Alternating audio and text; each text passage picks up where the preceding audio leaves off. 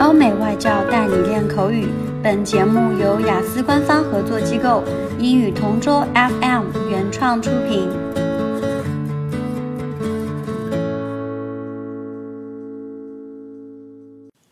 Describe a time you enjoyed a free day off from work or school. Thinking about this topic, what enters my mind first was a bonding opportunity with my parents. That day was last week. It was Sunday when I had the chance to hang out with my parents. Since my mother just got a promotion at her job, she invited us shopping and for lunch in one of the newly built malls in my community. According to my mother, she really put so much effort into her position, so we needed to celebrate it, and we did.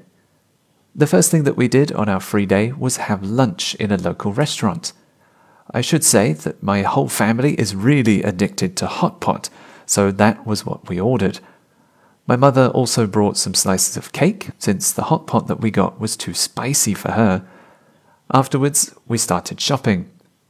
My mother bought a new pair of shoes for me. It's been my long time wish from her, so she just granted that wish.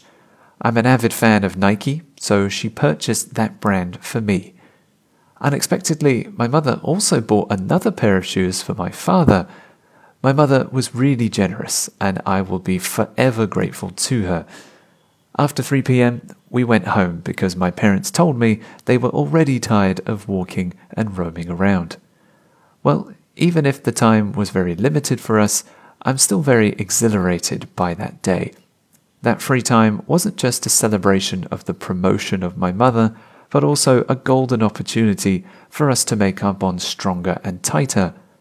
Personally, I'm looking forward to more free time with them, with my loving and generous parents. OK，今天的 Part Two 口语话题到此结束。想要免费获取九到十二月雅思口语完整题库的小伙伴，可以关注我们微信公众号“英语同桌”，回复关键词“口语题库”就可以啦。